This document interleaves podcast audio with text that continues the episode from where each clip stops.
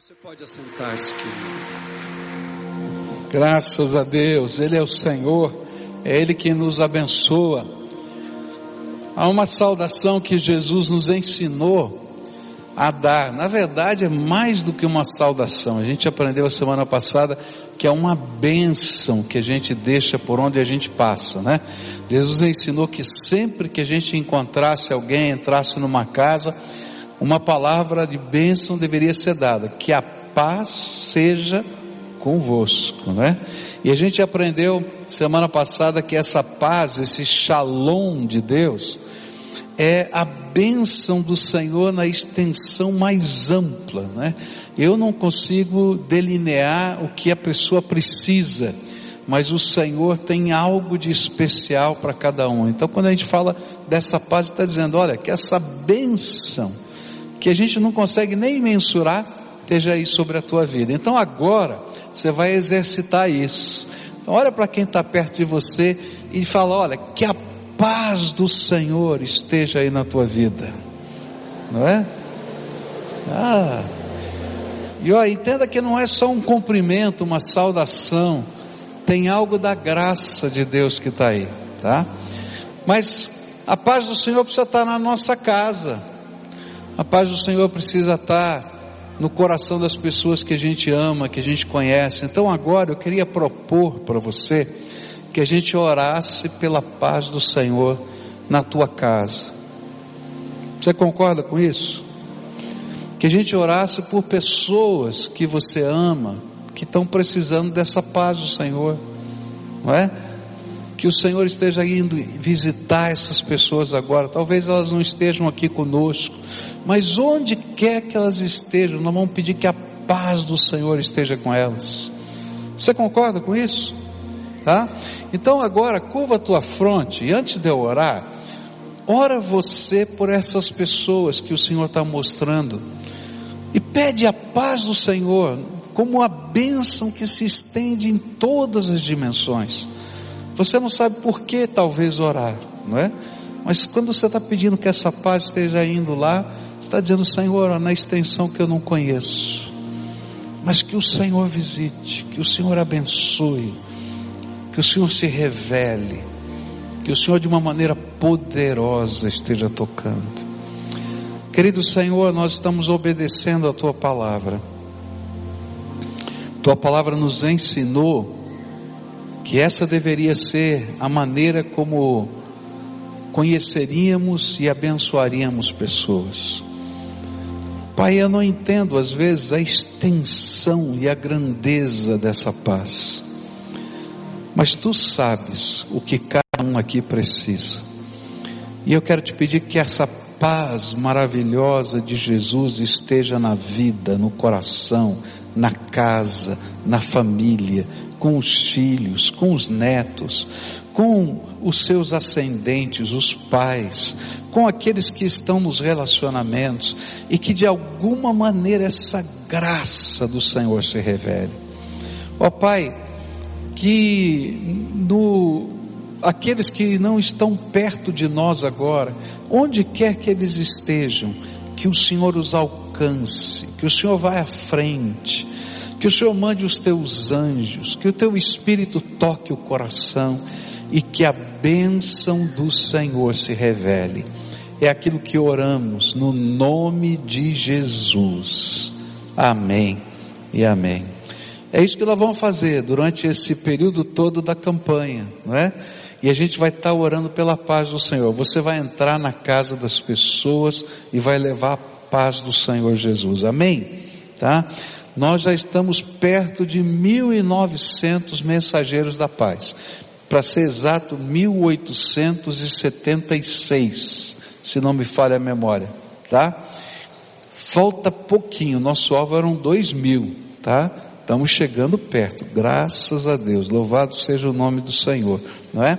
Agora o que eu preciso é que os mensageiros da paz entrem lá no site e cadastrem as casas. Deus já está fazendo coisas maravilhosas. Essa semana conversei com um irmão, ele disse, pastor, eu vou viajar, então eu já comecei, já comecei logo, porque senão não ia dar tempo.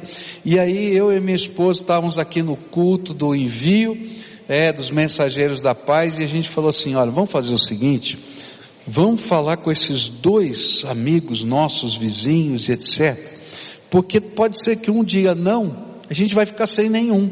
Então a gente vai visitar os dois e vai propor. Ah, então oraram, clamaram a Deus, passaram uma semana orando, e aí foram visitar.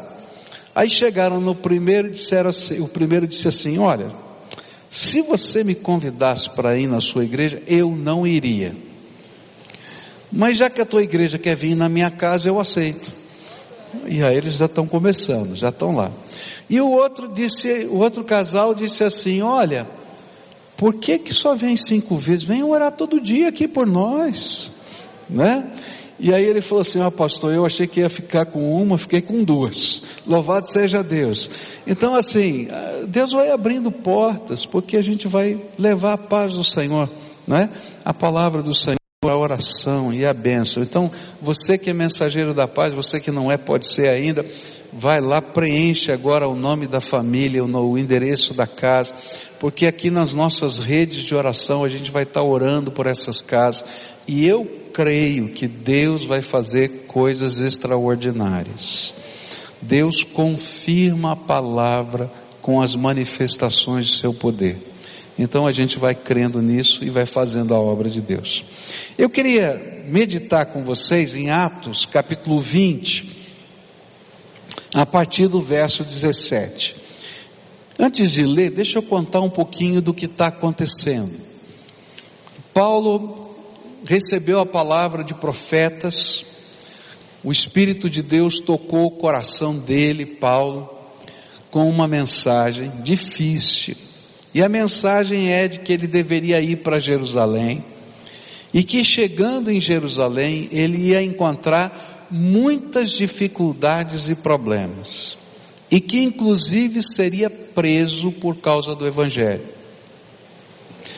Era interessante porque as palavras proféticas eram dadas e os membros da igreja que ouviam diziam assim: então não vá para Jerusalém. E ele dizia: mas o Senhor me compele a ir e me alerta o que vai acontecer.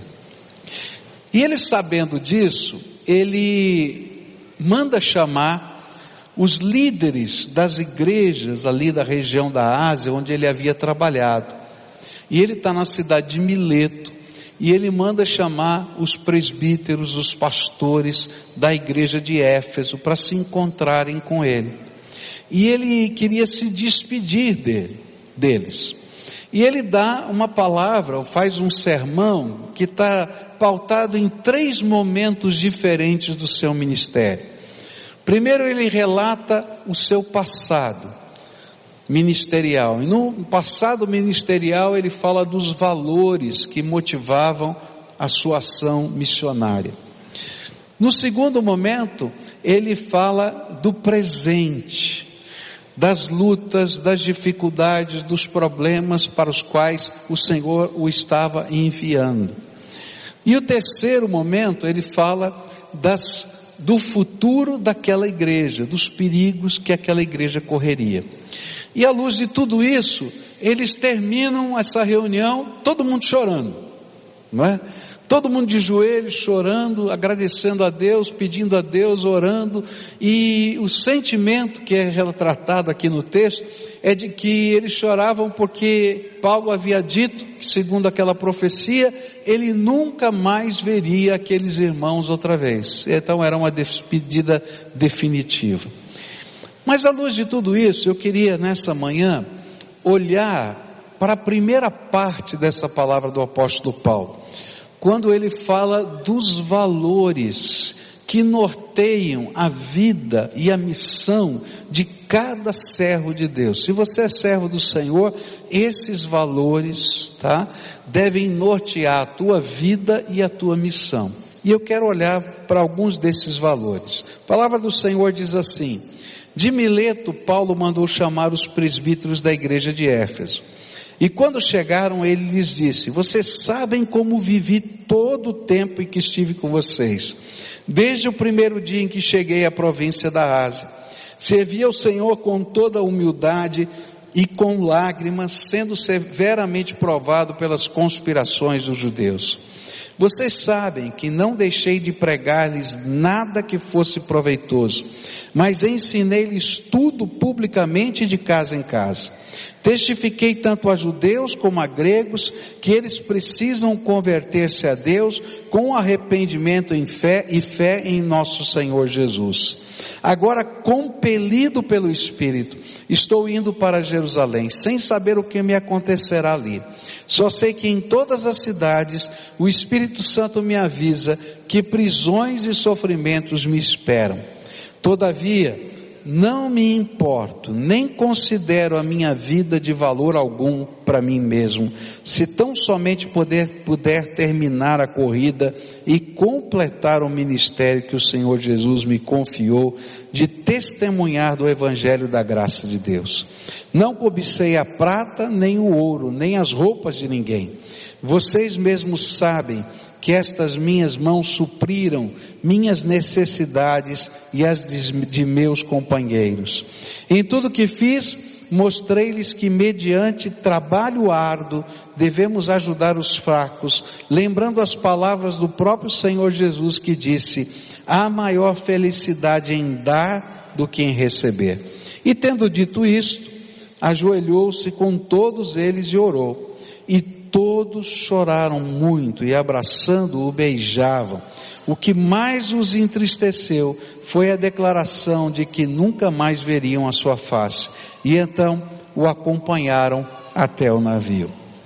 Quais são os valores ministeriais do serviço, da vida de um servo de Deus que Paulo queria destacar como um exemplo para esses irmãos que agora ficariam ali naquele lugar? O primeiro valor encontra-se no, no versículo 18, na segunda parte, onde a Bíblia diz assim: Vocês sabem como vivi todo o tempo em que estive com vocês. Primeiro valor é que todos nós, servos de Deus, precisamos ser a encarnação da mensagem que pregamos. Nós somos, de fato, a mensagem ilustrada. As pessoas veem a mensagem na nossa vida. O sermão mais contundente que a gente possa pregar não é uma palavra que a gente anuncia, mas é aquilo que a gente vive de Jesus na nossa vida. Nós precisamos sim falar, nós precisamos anunciar, mas, mais do que falar, as pessoas têm que ver em nós aquilo que nós falamos. Jesus tem que estar ali, transparente, perceptível na nossa vida. E aquilo que nós falamos é comprovado ou desqualificado pela maneira como nós vivemos essa mensagem. É, eu me lembro quando eu era garoto, isso eu já contei para vocês, e eu tinha vivido a minha primeira experiência ouvindo a voz de Deus, eu estava tão feliz e tão feliz, e tinha um vizinho meu, não é que é, é, se dizia crente, né, e fazia propagação da palavra como crente. E um dia então ele estava chegando na casa dele e eu estava muito feliz e disse: Senhor Fulano de Tal, eu também sou crente. Ele olhou para mim e falou assim: De que igreja você é? Eu falei: Sou da igreja batista. Então o senhor não é crente que nem eu. E aí eu fiquei muito triste, fiquei chateado, né? Tinha 12 anos, você imagina, né? Passaram-se alguns meses, algumas semanas, eu não me lembro bem. Eu sei que aquele homem chegou bêbado, mas bêbado em casa. Ele passou por mim e falei, graças a Deus que eu não sou crente como ele. Por quê? Não adianta a gente falar que é isso, que é aquilo, que é aquilo outro. A gente tem que viver Jesus. E quando a gente vive Jesus, a Bíblia ensina para gente que o perfume de Jesus se espalha no ambiente em que a gente está. É, é, gostoso, né? Quando passa alguém cheiroso perto da gente, né? Que tem um perfume gostoso, a gente vê assim, diz assim, de onde vem esse perfume, né? Às vezes a gente fica até envergonhado, que a gente tem vontade de perguntar, que, que marca é esse perfume, né? A gente não pergunta, fica feio, mas, mas que dá vontade, dá, né? Que perfume é esse? Que coisa cheirosa, que coisa maravilhosa tal. Sabe, quando a gente vive Jesus, quando Jesus está dentro da gente, quando a gente de fato reproduz a mensagem na nossa alma, no nosso dia a dia, eu quero dizer para você que a gente se torna o bom perfume de Cristo por onde a gente passa. Alguns dias, um tempo atrás, alguém me perguntou, não é, qual é o seu maior sonho? E eu estava pensando nisso, eu, eu, sou um cara que gosta de sonhar, eu tenho muitos sonhos, eu tenho muitos projetos, mais do que eu sou capaz de fazer. Eu tenho lá um monte de sonho, um certo de projeto, eu começo a colocar em oração, pedir para Deus me revelar se são dele ou não, porque a gente vai entrando né, em tantas coisas. Então, Senhor, mostra a tua vontade, mas tem lá os sonhos, assim vem tal, etc. E eu vou lá anotando no meu caderninho. Mas naquela hora, a coisa mais forte que veio no meu coração, e que de fato é o que me, que me motiva hoje, eu respondi dizendo assim, eu gostaria de ser uma pessoa que inspira outras pessoas. Sabe por quê? Porque o que a gente faz passa, mas quem a gente é fica. E se nós somos a carta aberta do Senhor Jesus nessa terra, se nós somos a imagem dele, nós somos a mensagem viva, então o bom perfume de Cristo vai passar e vai inspirar outros.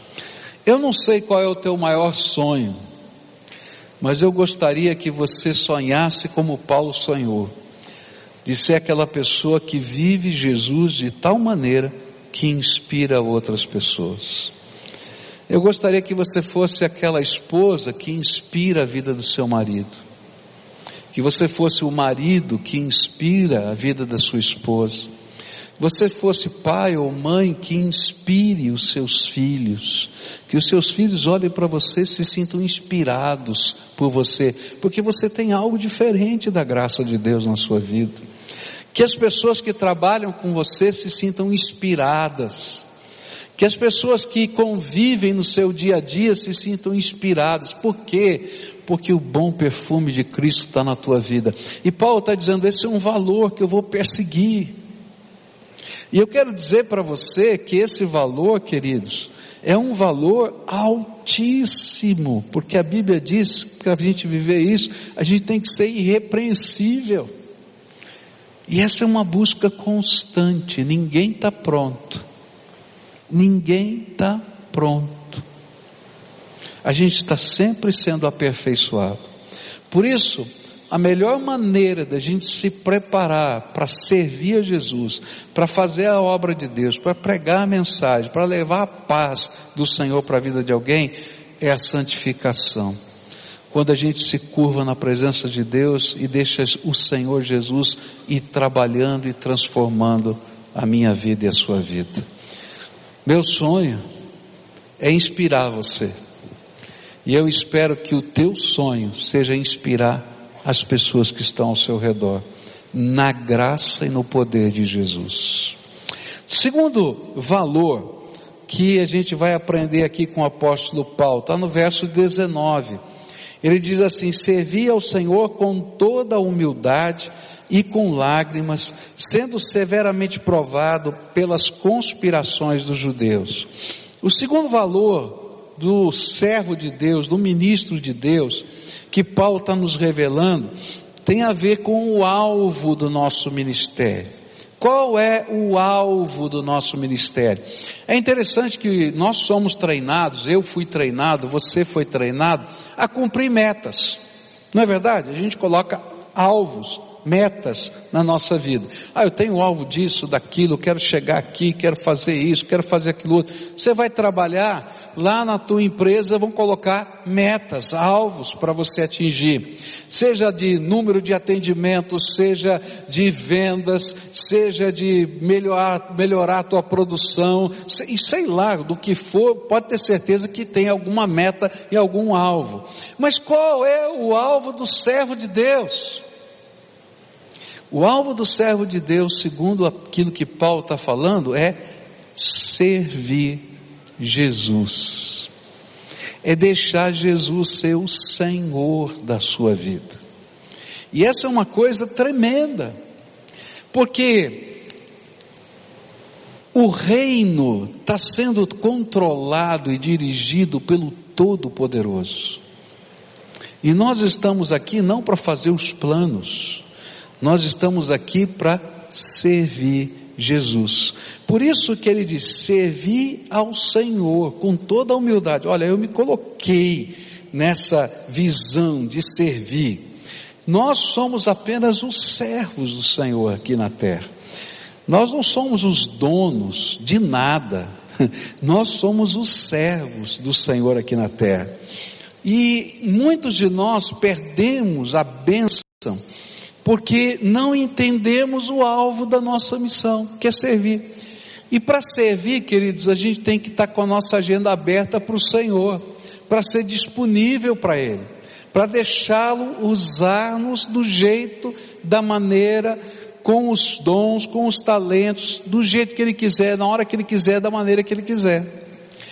Lá em casa, a Cleusa tem uma série de limitações, e tem duas senhoras que trabalham com a gente lá em casa para ajudá-la. E a Cleusa tem uma campainha, né?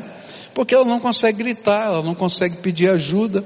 E a gente nunca sabe se ela está engasgada, se ela tem um problema, se tem alguma outra dificuldade. Então a regra é a seguinte: tocou a campainha, corre. Larga tudo o que está fazendo e corre. Porque ela pode estar numa necessidade urgente. Então toca a campanha para coisas simples e toca a campainha para coisas complicadas. Mas quando toca a campainha, a gente corre, porque tem algo que é prioridade. No reino de Deus funciona assim: não toca a campainha, mas vem o Espírito Santo de Deus. E ele fala conosco. Ele diz: Filho, quero te usar. Eu quero derramar o meu poder na tua vida. Vai e faz isso. Vai e serve dessa maneira. Vai e abençoa desse outro jeito. E quando a gente começa a ouvir a voz do Espírito e deixa Jesus ser o dono, o Senhor da nossa agenda, dos nossos recursos, dos nossos dons, dos nossos talentos, os dons são manifestações da graça de Deus na nossa vida, os talentos são habilidades inatas que Deus nos deu, e quando a gente começa a deixar o Senhor usar isso, coisas tremendas da graça de Deus começam a acontecer. Agora, sabe qual é o grande problema? É que muitos de nós respeitamos Jesus, amamos Jesus, mas não somos servos de Jesus. Porque essa palavra servo é uma palavra muito forte. É a palavra que era usada naquele tempo para definir o escravo. E Senhor era o dono do escravo. E a ideia que a palavra de Deus está dando é que ele tem controle absoluto na nossa vida. E a grande diferença entre um cristão, que eu vou chamar aqui de nominal, meia-boca, e um verdadeiro servo, um verdadeiro cristão comprometido com o reino, é o senhorio de Jesus. É quando Ele pode dirigir a nossa vida, quando nós entregamos a Ele não somente o nosso coração, mas o nosso tempo, os nossos talentos, os nossos recursos, tudo, e dizemos: Senhor, de agora em diante, quem manda na nossa vida é o Senhor. E aí então a gente vai ver coisas de Deus mudando a nossa história, porque Ele começa a interferir, mexer na nossa vida. Alguns de nós lidamos com Jesus como a gente lida com qualquer outra pessoa. Aí diz assim, Jesus, tá ok, legal, mas eu vou te encaixar na minha, na minha agenda. Quinta-feira, às 5 horas da tarde. Legal, Jesus? Falou, não, filho, estou querendo falar com você agora. Não é quinta-feira, às 5 horas da tarde. A tua agenda às vezes é mais senhora da tua vida do que Jesus. Vou falar baixinho. WhatsApp é mais senhor da tua vida do que Jesus. Porque ele faz clim, você corre para olhar, mas às vezes Jesus fala e você não para para ouvir. E a gente às vezes está trocando as prioridades.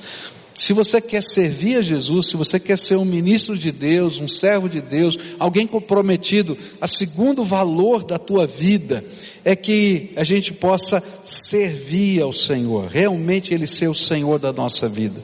Pra, porque Deus nos deu um privilégio, queridos. Quando Ele nos fez seus servos, Ele entregou na minha mão e na sua mão a chave da dispensa do céu. Quando você lê as parábolas que falam dos servos do Senhor, geralmente os servos que aparecem lá são os dispenseiros. Os dispenseiros eram aqueles homens que recebiam a chave da dispensa do dono da casa. E ele tinha o controle de distribuir os recursos da casa conforme a necessidade.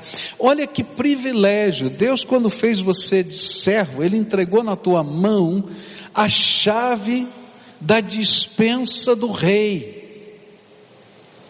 E quando a gente exercita a nossa vida como servo do Senhor, a gente está abrindo a dispensa do reino e do rei e distribuindo a graça de Deus por onde a gente passa. Parou para pensar nisso? Não é tremendo?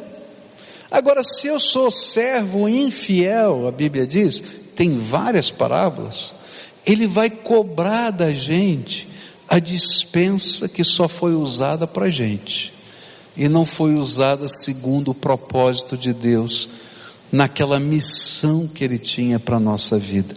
Então lembra disso, se você é servo, Deus te deu a chave da dispensa. E quando Ele te mandar em serviço, lembra, você vai em nome de Jesus. Todos nós, depois que recebemos Jesus como Senhor e Salvador, recebemos um sobrenome novo. Você de hoje em diante, daquele dia em diante, passou a ser de Jesus. Então fala assim, ó, você é de Jesus. Fala para quem está aí. É, se você recebeu Jesus, você é de Jesus. Então eu, eu sou Piragine de Jesus. Tá? E você, não sei o que, que é, mas aí vai falar o teu sobrenome. E mais do que o nome, você recebeu a chave. E ser servo do Senhor é andar com essa chave na mão para abrir a dispensa e repartir graça por onde a gente passa. Mas para poder fazer isso, eu tenho que ouvir a voz de Deus e deixar Ele dirigir a minha vida no projeto dele, no alvo dele, assim por, por, por, por diante. Agora, o difícil é entender que um dia ele vai pedir contas dos seus servos. Sabe que há pessoas que Deus encarregou só você de abençoar. E às vezes a gente não entende isso. Há determinados tipos de bênção que só você pode repartir. Se você é pai, quero falar para pais do sexo masculino aqui, tá? Há algumas bênçãos que você, só você, pai, pode repartir. A imagem da paternidade de Deus está tremendamente vinculada com a tua figura paterna. Só você pode repartir isso. Não que Deus não possa tocar o coração de quem quer que seja, mas há muita gente que tem dificuldade de entender o amor de Deus porque não entende o amor de Pai. Falando ainda aos homens, depois eu vou falar para as mulheres também, viu? Falando ainda aos homens, há alguma coisa que só você, marido, pode repartir com a sua esposa. E faz parte dessa dispensa. Da mesma maneira, mulheres, só você, mulher, pode repartir com seu marido, só você, mãe, pode repartir com seu filho. Mas não só nisso, há pessoas do nosso meio que fazem parte do nosso dia a dia, que Deus disse: Olha, eu designei você como meu servo, com a chave da dispensa para abençoar. E ser servo de Deus é estar sensível à voz do Espírito, para pastorear o coração das pessoas, porque as ovelhas são de Jesus, e nós vamos cuidar em nome de Jesus do povo que Jesus ama. Olha que responsabilidade. Terceiro valor, está no verso 19. Servia ao Senhor com toda a humildade, com lágrimas, sendo severamente provado pelas conspirações dos judeus. O terceiro valor é humildade. Pois se nós imitamos Jesus, o nosso líder supremo, então não podemos ser diferente do que ele foi.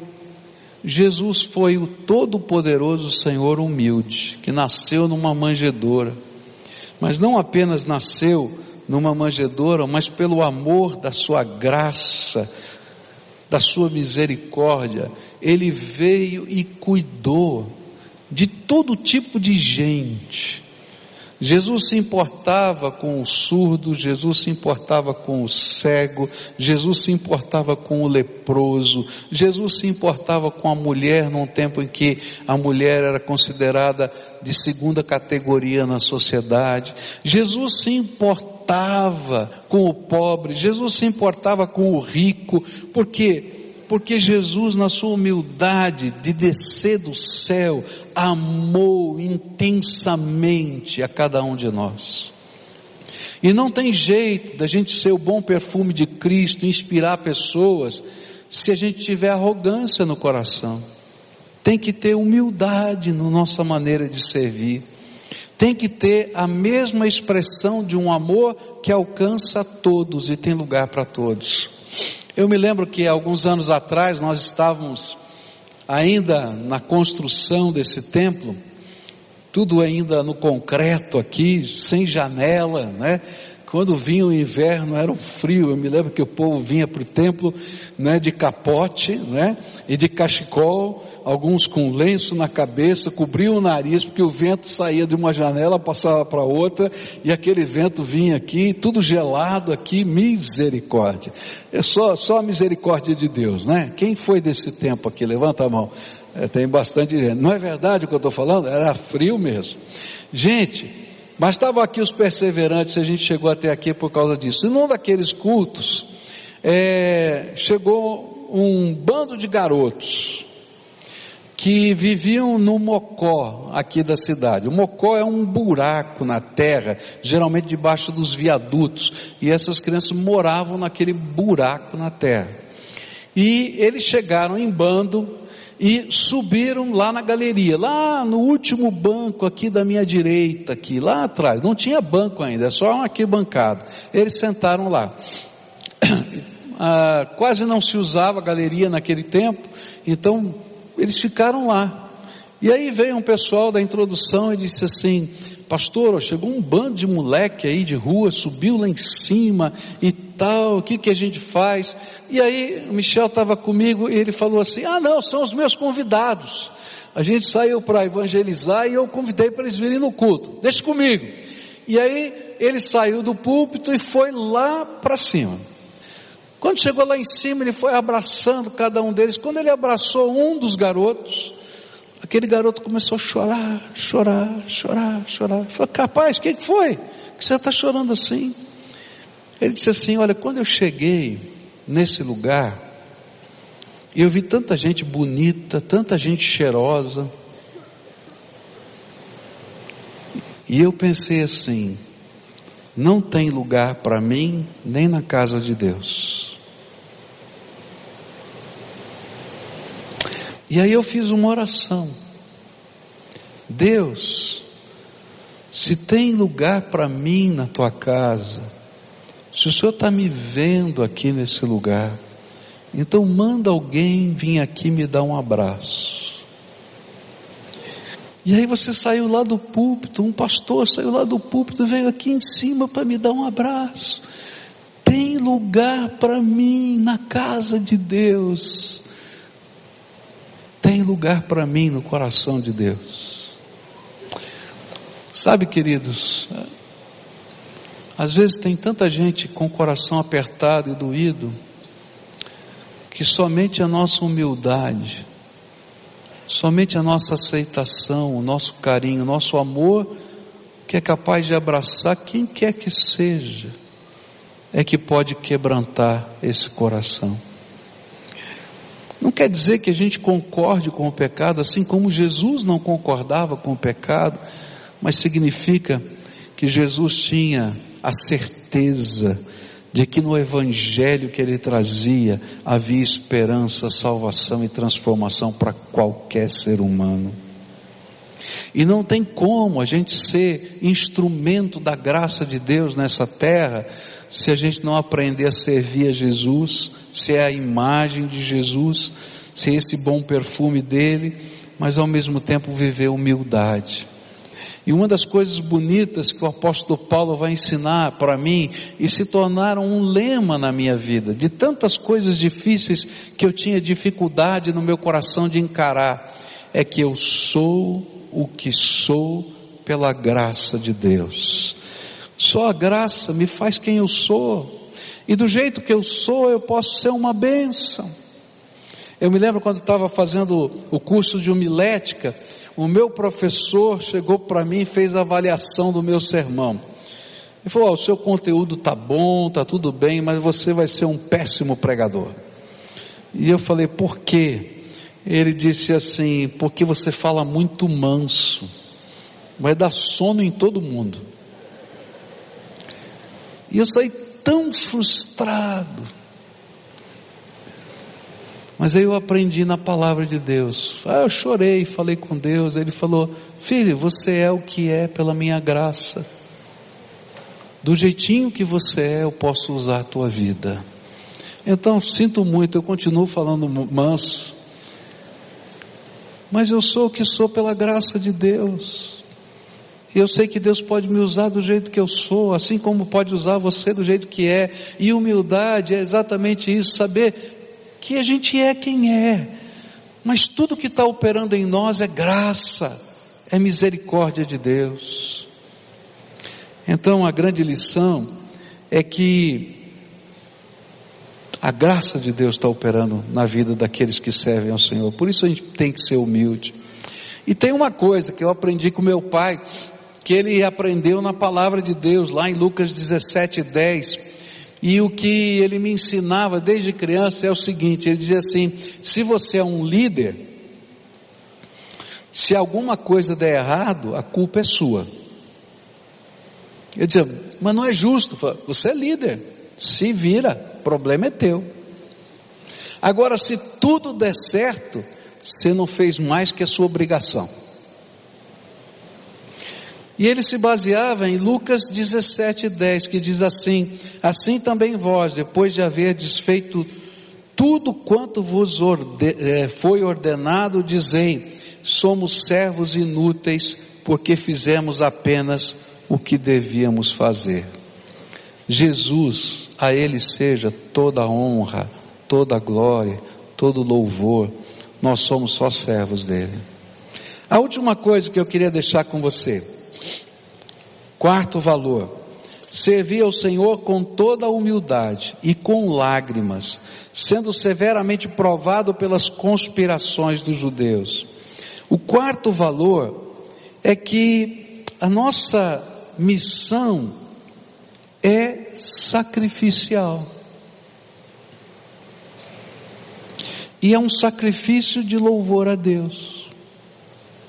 E muitas vezes a nossa missão vai ser feita com lágrimas. Tem muita gente que imagina que depois que se converte vai ser jogado um tapete vermelho maravilhoso com rosas, pétalas de rosa no chão e você nunca mais vai ter problema, nunca vai ter enfermidade, nunca mais vai ter luta. Mentira! Tem batalha, tem luta, tem dificuldade. E se você estiver na obra de Deus, querido, vai ter lágrimas. E as lágrimas fazem parte da missão. É interessante que a Bíblia vai ensinar para a gente que aquele que semeia, semeia em lágrimas. Mas que não é na sementeira que ele se alegra, porque ele está semeando com lágrimas. Mas ele vai se alegrar na colheita, no resultado, porque muitas vezes é com lágrima que a gente rega a semeadura. A Bíblia vai ensinar para a gente que, às vezes, o Senhor está lidando com áreas da nossa vida que só as lágrimas vão poder nos ajudar a acertar. É triste dizer isso, mas é verdade. Tem muitas áreas da nossa vida que a gente já resolveu, que a gente já aprendeu, que a gente já soube lidar, que a gente agora não, não sofre mais com essas coisas. A gente já ultrapassou essa, esse momento. Mas existem outras que a gente precisa aprender. Eu me lembro que eu tinha muita dificuldade para crer na provisão de Deus. Talvez por causa da situação da minha família, separação do meu pai, dificuldades financeiras no começo da vida, tanta coisa, tanta luta, eu tinha tanto medo, mas tanto medo, que o primeiro apartamento que eu comprei lá em São Paulo ainda, financiado, eu entrei numa crise horrível porque eu não queria comprar o apartamento financiado porque eu achava que eu não tinha dinheiro para pagar como é que eu podia fazer uma dívida de não sei quantos anos pela frente? Como é que eu vou saber se eu vou ter dinheiro para pagar ou não vou ter dinheiro para pagar?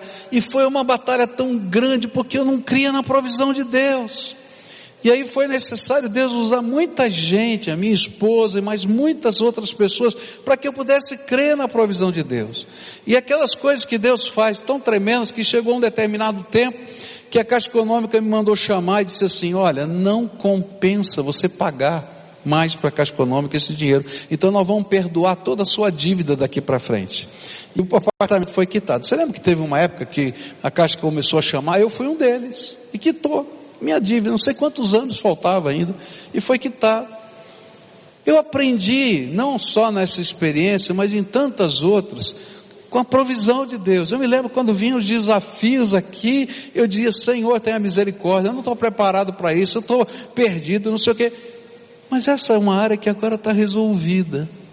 Não me incomoda mais. Vem o desafio, eu oro. Se Deus falar entra, eu entro. Se Ele falar não entra, não entro. Porque se Ele falou entra, o problema é dele, não é meu. Eu vou seguir o Senhor. Mas eu tenho outras áreas na minha vida em que eu não aprendi ainda.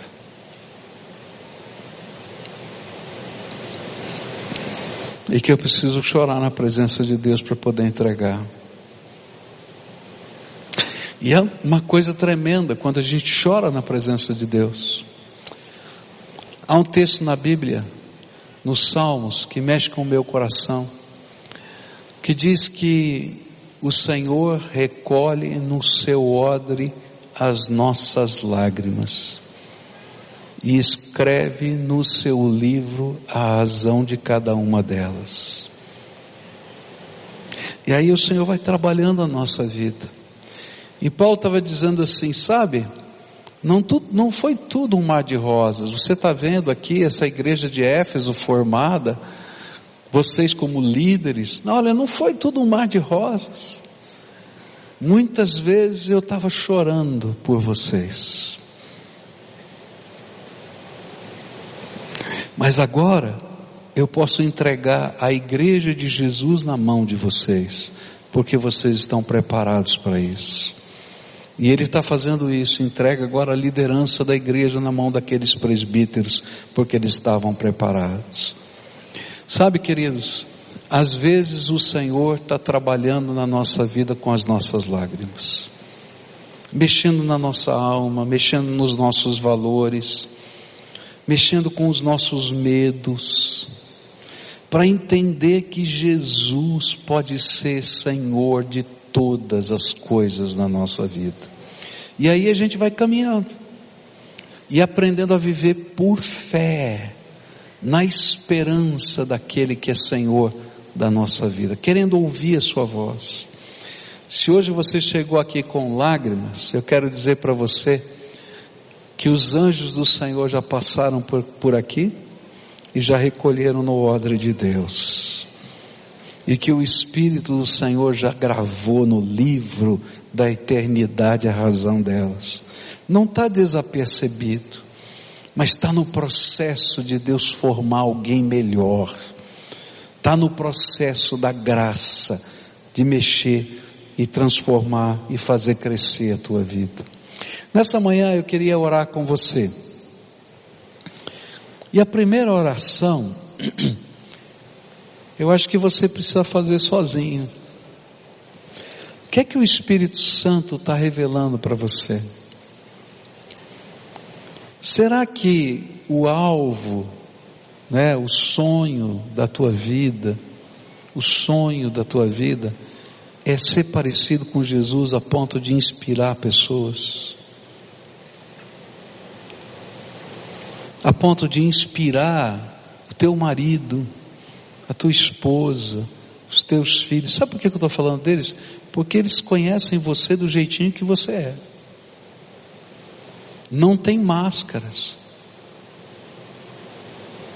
Se a gente consegue inspirar dentro de casa, a gente vai conseguir inspirar fora de casa.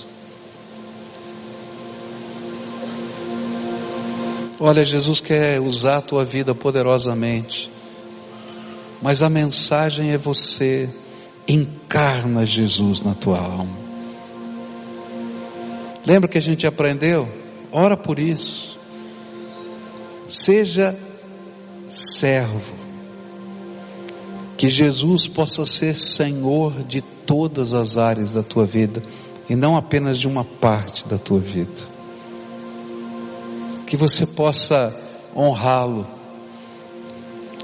E que nesse serviço você seja humilde, como aquele que está aprendendo e que pode levar graça para quem quer que seja, sem diferenças, como Jesus fez, e que as suas lágrimas possam ser tratadas pelo Espírito para construir o que Deus quer na tua vida. Curva a tua fronte, ora a Deus, fala com Ele. Deixa o Espírito Santo falar, revelar. Inspire teu filho, inspire tua esposa, inspire teu pai. Seja instrumento de Deus. Mas nessa manhã eu queria orar especificamente com algumas pessoas a quem o Espírito Santo vai chamar aqui hoje.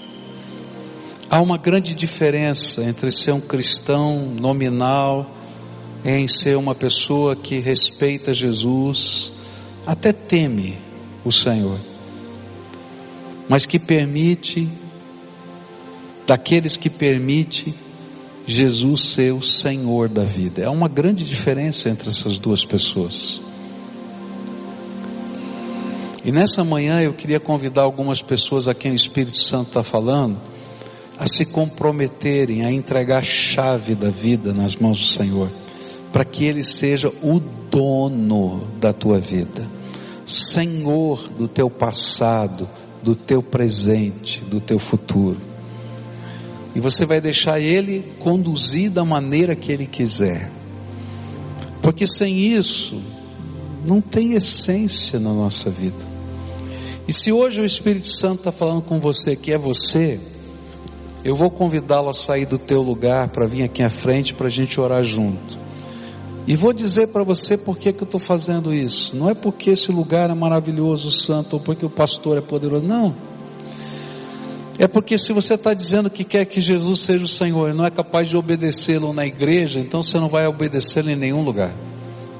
Então, se hoje Jesus está falando com você, vai saindo do seu lugar agora e diz: Eu estou querendo colocar a minha vida na mão de Deus para Ele ser o Senhor da minha vida.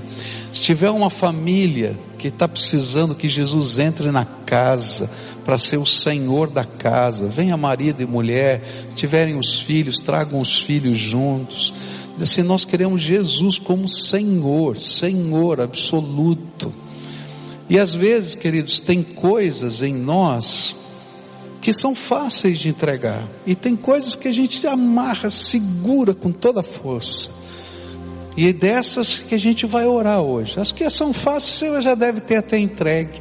Mas as que são difíceis é que a gente vai colocar no altar de Deus hoje. Porque junto com elas você vai colocar toda a tua vida, toda a tua esperança, todo o teu passado, todo o teu presente, todo o teu futuro. Às vezes a gente está tão preso ao passado, queridos, que a gente não consegue caminhar em direção ao futuro. E a gente tem que entregar as dores da nossa alma no altar de Deus, para que Ele trate e a gente possa seguir adiante. Às vezes a gente está tão preso ao presente, aquilo que está acontecendo hoje, que a gente não tem tempo nem para ouvir a voz de Deus. A gente tem que deixar Jesus ser o dono do nosso presente. Às vezes a gente tem tanto medo do nosso futuro, que a gente não consegue viver o presente. E a gente tem que entregar o nosso futuro na mão de Deus e deixar Jesus cuidar da gente. Ele quer ser o Senhor da tua vida. Então, se Ele está falando com você, vai saindo do seu lugar, vem para cá. Isso, tem alguns descendo lá da galeria. Vem para cá, em nome de Jesus. Em nome de Jesus. E nós vamos orar juntos aqui. Isso, podem vir. Em nome de Jesus. Podem chegar para cá. Graças a Deus. Aleluia. Louvado seja o nome do Senhor. Pela sua vida, pela sua entrega. A gente entrega na mão de Deus. E aí o Senhor vai conduzindo a vida da gente. Que benção. Vamos orar juntos, tá? Você concorda em entregar o teu coração para Jesus? Tua vida, teu passado, teu presente, o teu futuro? Você concorda com isso? Amém? Tem algumas coisas que são difíceis para você entregar, não é verdade? Então, antes de eu orar, você vai começar por elas. Dizer, Senhor, a coisa mais difícil para entregar é isso aqui. Então eu quero começar com ela. Então fala isso para Jesus. Move os seus lábios. Ninguém precisa ouvir, só você e Deus. Mas você precisa se ouvir. E diz: Senhor, essa é a mais difícil. Eu quero começar com ela. É a primeira que eu vou colocar. Mas não para só nela não, tá? Porque senão vai sobrar muita coisa. Então você diz, Senhor, agora quero colocar tudo. Tu has de ser o Senhor da minha vida. Agora quero orar por você. Posso? Senhor Jesus, está aqui um povo teu, amado do Senhor, amado do Senhor, amado do Senhor. E nessa hora eu quero te pedir, recebe essas pessoas nas tuas mãos, não apenas aquilo que elas colocaram, mas tudo. E eu quero te pedir que nessa hora, naquele sentimento que possa o inimigo estar tá cochichando aí no ouvido, dizendo: ó, vai sobrar um vazio aí na tua vida, que o Senhor encha com a tua alegria com a tua paz, com a tua certeza, com as revelações da tua presença. Que o Senhor possa tomar pela mão, como um pai toma uma criancinha pequena pela mão e atravessa a rua, e mostra o caminho, e leva no colo às vezes, que assim eles se sintam amparados e guardados pelo Senhor. Ó oh, Pai, coloca o teu selo, coloca a tua marca e abençoa.